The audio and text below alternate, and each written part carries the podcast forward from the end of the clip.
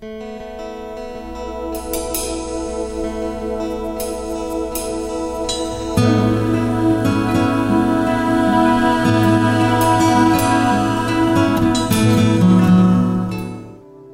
Evangelho de Lucas, capítulo 9, tem umas falas de Jesus de certa forma perturbadoras. Diz assim: Quando andavam pelo caminho, um homem lhe disse: Eu te seguirei por onde quer que fores. Jesus respondeu: As raposas têm as suas tocas e as aves do céu têm seus ninhos, mas o filho do homem não tem onde repousar a cabeça. A outro, Jesus disse: Siga-me.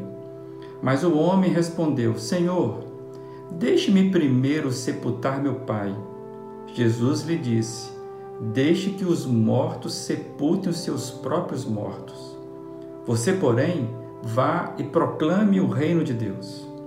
Ainda outro disse: Vou seguir-te, Senhor, mas deixe-me primeiro voltar e despedir da minha família.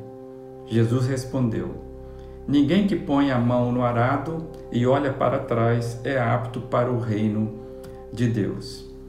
Jesus aqui está falando das implicações de segui-lo e a gente percebe que nunca foi de qualquer jeito, nunca foi de forma relaxada. Seguir Jesus implica em uma decisão que resulta mudança radical da maneira como se vive. Lento assim, até parece certa insensibilidade de Jesus, mas não é isso.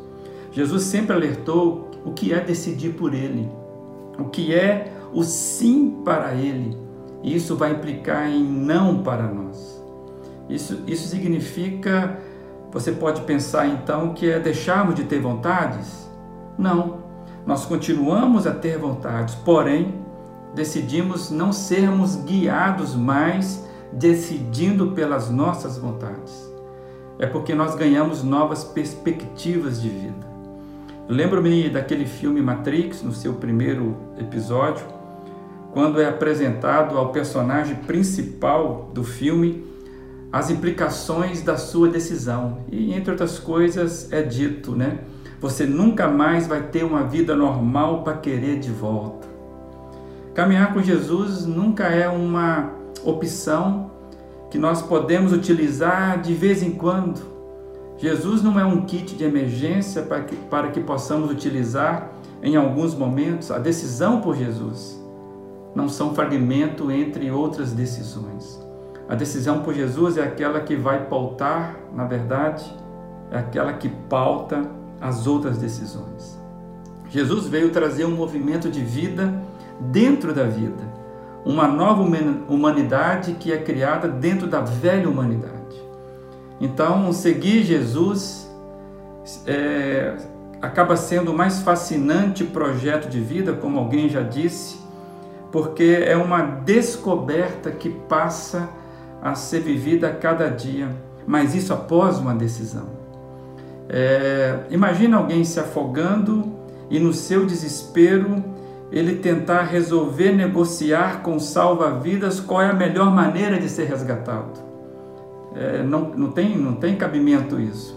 É, e é exatamente é isso que Jesus está propondo. Jesus ele nunca negociou com seus discípulos. Por isso que Jesus se distingue dos demais mestres das religiões.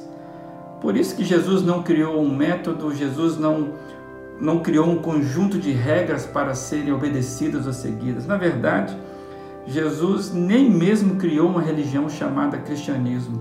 Jesus criou um movimento de vida e trata isso na pessoalidade. E aí a decisão principal já foi tomada. E qual é ela? Aqui Jesus. Aquela que Jesus já veio, aquela que nos informa que Jesus já fez tudo o que era necessário para que a vida seja vivida de forma plena. E Jesus hoje continua chamando pessoas para segui-lo. De que forma? Da forma que ele sempre imaginou.